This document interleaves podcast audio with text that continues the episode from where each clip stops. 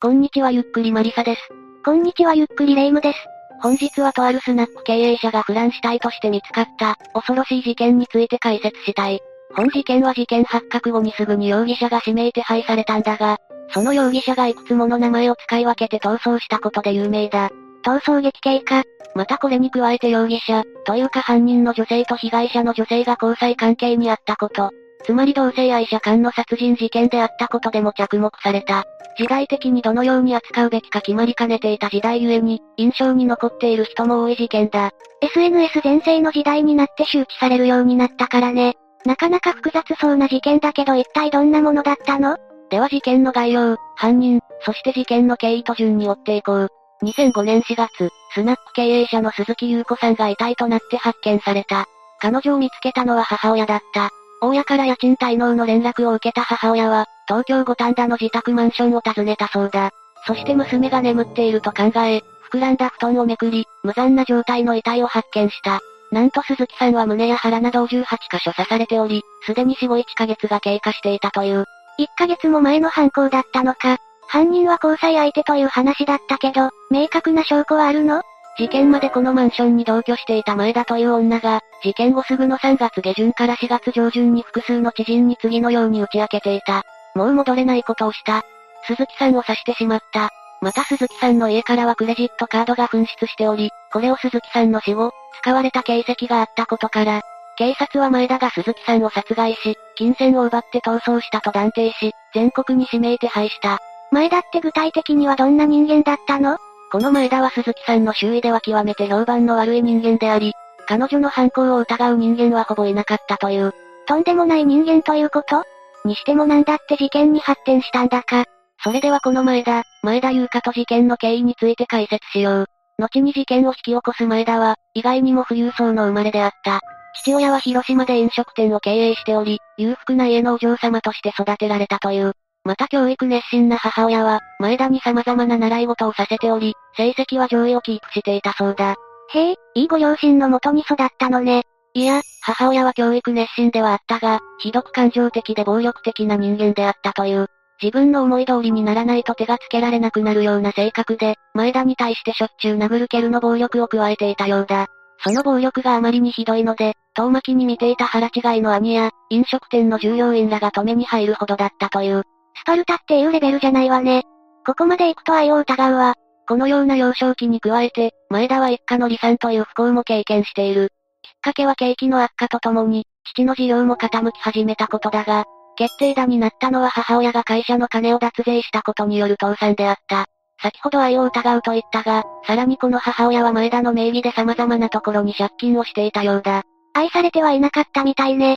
前田は親の愛を十分に受けられなかったことからか、様々な男性に依存して生活するようになった。上京後の大学生時代は、妻子のある男性と付き合い、その男性からは金銭的な援助も受けていたという。その後も、別の男性の愛人として生活したり、ホステスとして銀座で働いたり、貸金業をやるなどしていたようだ。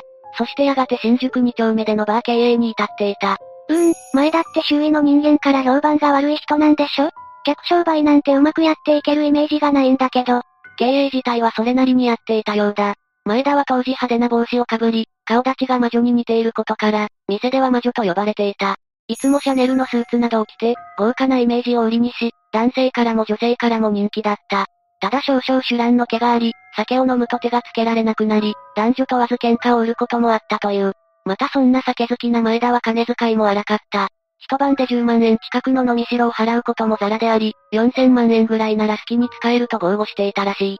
この当時は人気者だったのね。それに金回りも良いし生活は上向きになった感じか。いや、前田はある日を境に街から姿を消した。聞くところによると、当時付き合っていた男性から金を騙し取られ、生活にもこと書くようになったそうだ。このような経緯から店を手放した前田は、五反田でデリヘル嬢として働きながら、交際相手の男性に小遣いをもらう生活に戻った。ただ一度華々しい正解を見てからの借金生活は、前田にとって耐え難いものであり、やがてアルコールと睡眠薬に依存するようになった。男で上向きになった生活が、男で台無しになったのね。さらに、前田はある日過呼吸の発作を起こして倒れることになり、その結果ふるさとの広島に住む、親戚の元に引き取られていた。だが、この親戚との関係も悪化してしまい、居場所を求めて再び上京した。でもどこかに行き場所なんてあるの？この時に、後に被害者となる鈴木さんと前田は出会っている。二人の出会いは、鈴木さんが店長をしていた武蔵小山のスナックに、前田が客としてふらりと訪れたことだった。当時の鈴木さんは20年近くこの界隈のスナックで勤め、事件の3年前に独立し、面倒見の良さで店を繁盛させていた。鈴木さんは男装して接客をしており、体格もよくボーイッシュであったようだ。以前の前田同様に名物店長ということね。そのような鈴木さんと比較し、当時の前田は以前の魅力は陰っていたようだ。精神的な不安から痩せたり太ったりを繰り返して果てに、やや太り気味の容姿。年の頃も40歳も過ぎと、前田自身も自分の魅力に不安を感じていたという。だが、そんな前田を鈴木さんは気に入ったようだ。でも前田の方は、女性をそういう対象としては見たことなかった気がするわ。男を引っ掛けてお金を引き出すのとは、同じようにはいかないんじゃない？確かに女性とは付き合ったことがなかったが、結局前田は出会って2ヶ月経たないうちに交際を始めた。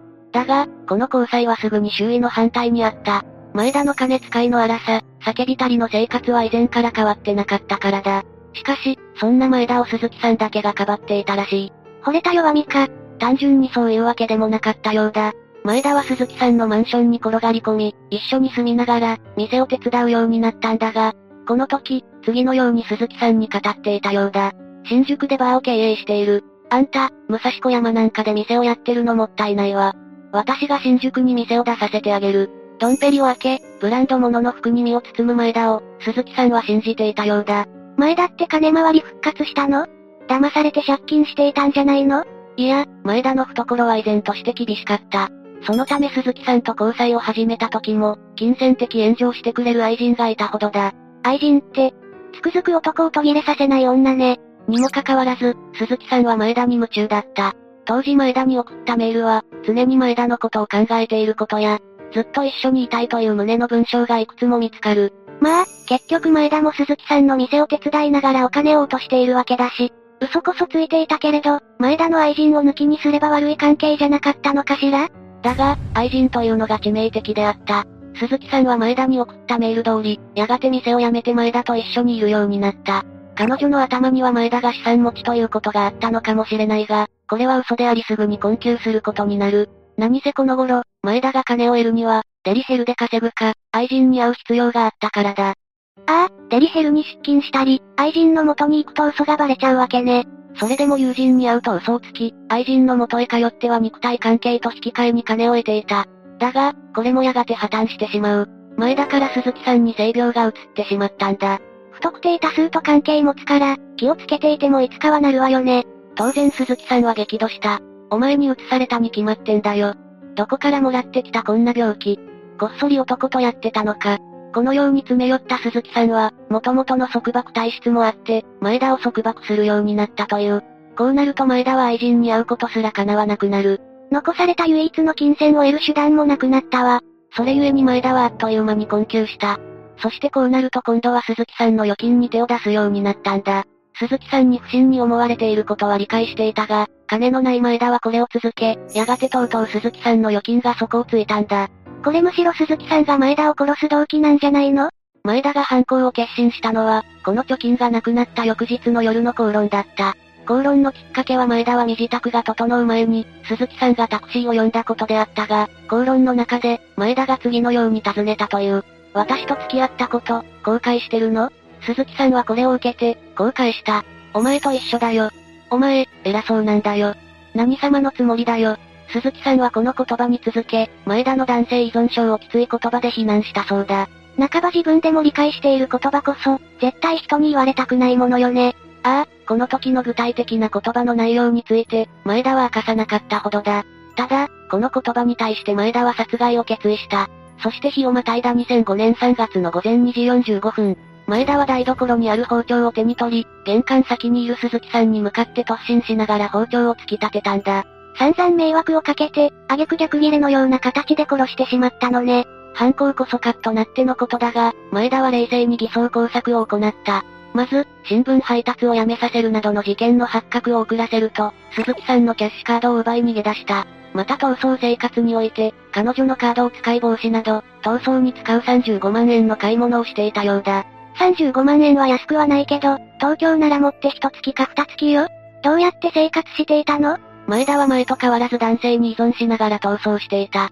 またかつて名乗っていた大原島や鈴木智子前田優子など11の偽名を使い、逃亡中に知り合ったタクシー運転手の家に身を寄せたり、見知らぬ男におごってもらいながら生活していたようだ。